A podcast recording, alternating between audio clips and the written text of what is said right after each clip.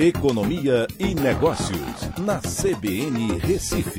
Oferecimento Cicred Recife e Seguros Unimed. Soluções em seguros e previdência complementar.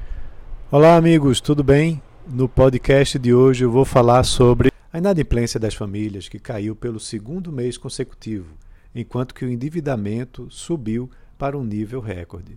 No mês de setembro, 25,5% das famílias informaram ter dívidas em atraso, enquanto que o endividamento subiu para 74% do total das famílias, apontando dificuldades. Para se ter uma ideia, em setembro de 2020, a inadimplência estava em 26,5% das pessoas entrevistadas pelo CNC isso indica que em um ano houve uma queda de um ponto percentual na inadimplência. É bastante positivo ver que as famílias estão conseguindo controlar mais o comportamento das suas dívidas e o seu orçamento.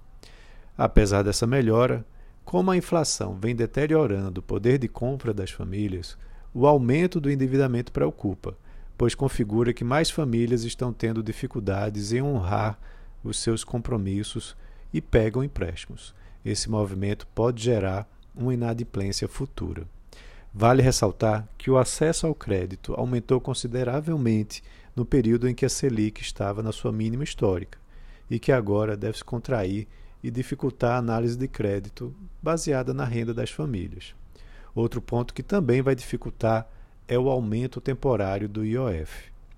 Comparativamente, por outro lado, a dívida das famílias em relação ao PIB no Brasil ainda é muito baixa. Ela gira em torno de 59,9%, enquanto é, que quando você desconta a parte dos financiamentos imobiliários, ela cai para 32,7% do PIB. Isso é muito menor que países como os Estados Unidos, que tem uma relação de 78 do Japão, que é de 61%, e da Grécia, que é de 59%. Então é isso.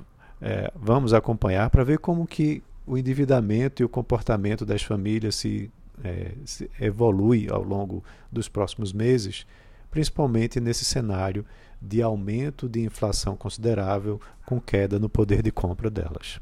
Então é isso, um abraço a todos e até a próxima.